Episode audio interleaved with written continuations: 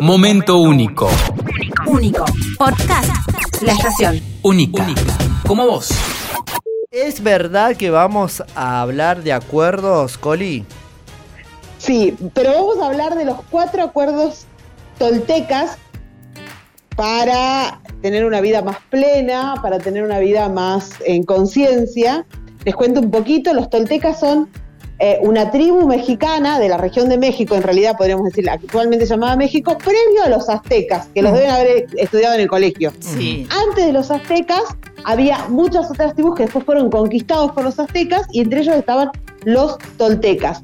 Un filósofo sabio contemporáneo trae desde allí Ajá. estos cuatro acuerdos que básicamente lo que propongo con ellos, probablemente los conozcan porque afortunadamente se circulan bastante en las redes, pero me parecía eh, interesante compartirlos hoy como reflexión para profundizar y para ir cerrando lo que dejamos trabajado la semana pasada, que era esto de la responsabilidad afectiva o emocional. Y los cuatro acuerdos dicen, son cuatro acuerdos a los cuales obviamente, tal como decíamos recién de firmar, me tengo que comprometer, ¿no? Sí. El eh, primero, va, en realidad el orden es indistinto, pero yo voy a ir primero por este, que es no hagas suposiciones. ¿No? Bien. no hacer suposiciones. Ahí está anotando, ¿no? Esta cuestión de eh, la responsabilidad afectiva es siempre bajo de mis, a ver, suposiciones, de- bajo de mi imaginario, bajo de mis ideas. Y, ve- y voy al contacto con el otro para preguntar qué es lo que está pasando, qué es lo que quiso decir, Eh, claro. eh, qué es lo que quiso mostrar, no sé. ¿Se entiende? Y lo Sí. más rápido posible porque ahí desactivás sus posiciones, ¿no? Porque si no uno dice, no, ya lo veo el lunes y está todo el fin de semana. que Sí. esto- para mí para mí está todo mal. No, Claro. está todo mal. Para mí se Nunca vas a ver este como, como claridad, siempre vas a ver la oscuridad de eso. No, porque lo escribió con mayúscula. Entonces, para mí, lo que. y te Pero además es, es tan dañino para uno, ¿no? Tan dañino. Y después, Totalmente. si lo hablaste, dice, ay no, pues se me tildó el celular y no, y no escribía solamente mayúscula. Por Claro. ponerte una razón. Y vos- Claro, vos decís, sí, sí.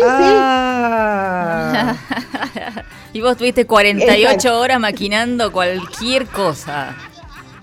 Exactamente, presumiendo lo que podía llegar a pasar, ¿no? Siempre desde un imaginario, y obviamente que ese imaginario responde a una historia personal, a experiencias y demás, no es que nos imaginamos nada más porque tenemos ganas. Así que primero no hacer suposiciones, segundo, no tomarse nada personal. ¿Se acuerdan de el otro es otro y otrea? Bueno, esto es más o menos lo mismo.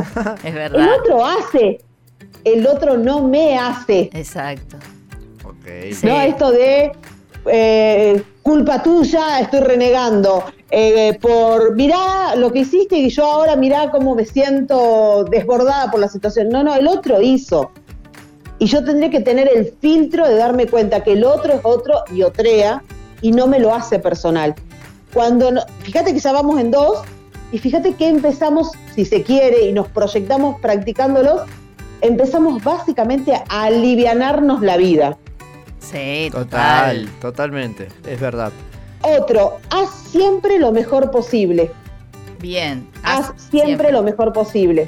Acá hay dos cuestiones para mirar. Es, me esfuerzo por dar lo mejor, pero también valoro que lo que hice es adecuado, es lo que podía, es lo que tenía a mano, ¿no? Porque también hay como que mirarlo desde el lado de hago todo lo posible y también valoro, porque si no también caigo en la sobreexigencia, en la desvalorización, ¿no? Haz siempre lo mejor posible. O desde la PNL se dice que toda acción o todo dicho o todo lo que una persona hace siempre parte con una buena intención.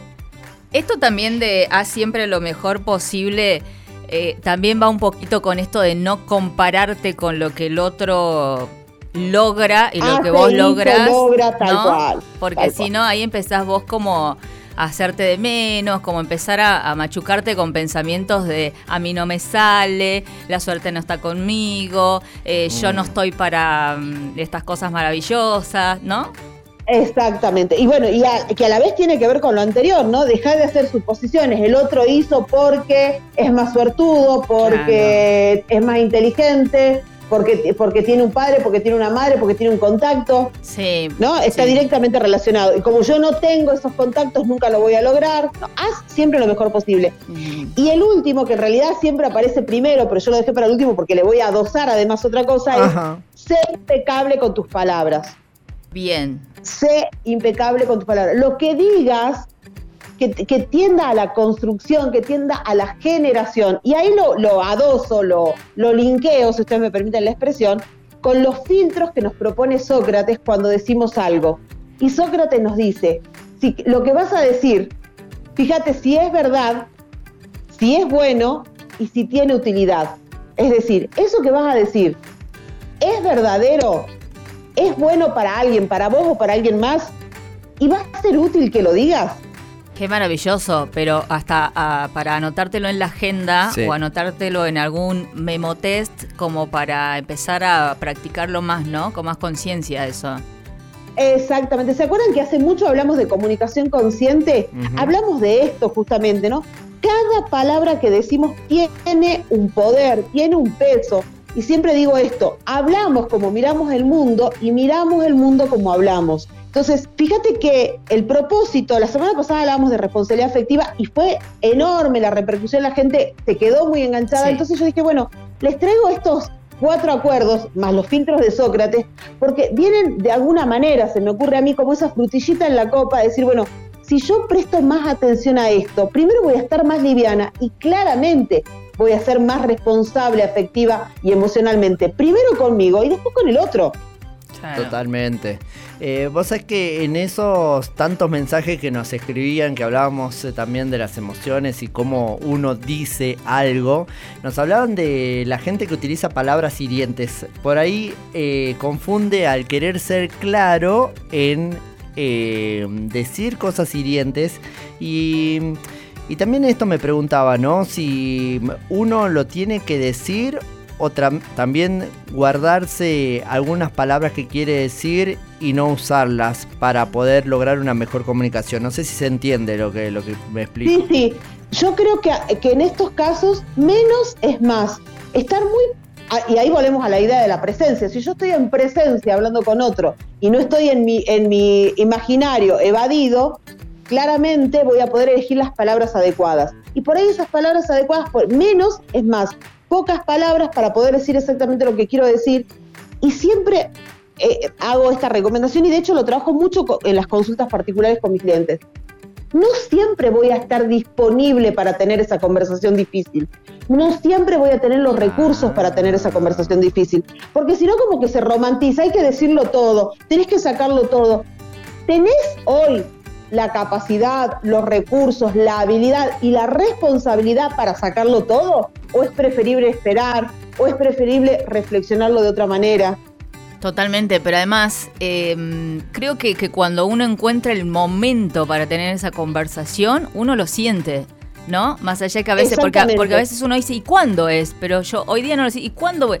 Es como uno lo siente, vos te das cuenta que da el ambiente, el lugar, el momento, la, el clima de, de, la- de las dos partes o todas las partes que tengan que intervenir en esa, en esa conversación incómoda, vos te das cuenta que ahora es el momento, porque estamos calmos, porque, te, porque Claro. estamos así prestándonos atención y ahí lo sentís también. Claro, claro. Y a, Claro. Mí, a mí lo que me pasa es que también ahí un poquito se contradice eh, con el acuerdo que tenemos de no suponer, pero supongo que eso tiene que ver con algo más de nuestra actitud hasta la conversación, de no crear un mundo que tal vez no sea, ¿no? Exactamente, estar muy atento a qué de eso que me estoy contando es pura imaginación, qué de eso es puro experiencia anterior, porque antes me pasó, porque cuando era chico, porque cuando era adolescente, porque mi pareja anterior, ¿no? Entonces ahí la- la- no hacerse suposiciones tiene que ver con esto, de poder esperar ese clima, esa disposición y disponibilidad de un otro o de otros para, Claro. para tener esa conversación. Y de hecho nosotros tenemos grabado un podcast sobre conversaciones incómodas o difíciles y cómo prepararnos y demás. Y vuelvo a repetir, no todas las conversaciones se tienen que tener y menos cuando yo no estoy dispuesto y disponible y no tengo los recursos para tenerla. Claro. Y, y que también es, es válido, me parece, cuando no estás, te sentí que no estás disponible, eh, decirlo, ¿no? Porque no Totalmente, es, porque no. no. es evadir, decir, ay, espera, ya vengo. eh, no, decirlo, decirle, mira, o sea, sí, hablemos, pero este, hoy siento que no es, o, o buscar la manera de decirlo, ¿no? Para que la otra parte Exacto. tampoco entienda de que, uh, este no quiere hablar nada o esta no quiere hablar nada. Totalmente. Y ahí nos salimos de esto que decía Martín de la suposición. Le regalamos al otro la posibilidad de salirse de la, de la suposición también. Ya si el otro sigue suponiendo y se sigue yendo con la nube negra, como digo yo, bueno, ya es del otro, no es mío. Pero yo fui clara, hoy no estoy disponible para esta conversación. Hoy no tengo los recursos, no tengo la energía, eh, tengo la cabeza puesta en otra situación que tengo que resolver. No sé. La Coli, nuestra querida Laura Colibadino, como cada semana que pasa por acá por turno, mañana. Momento único. Único. Podcast. La estación. Única. Como vos.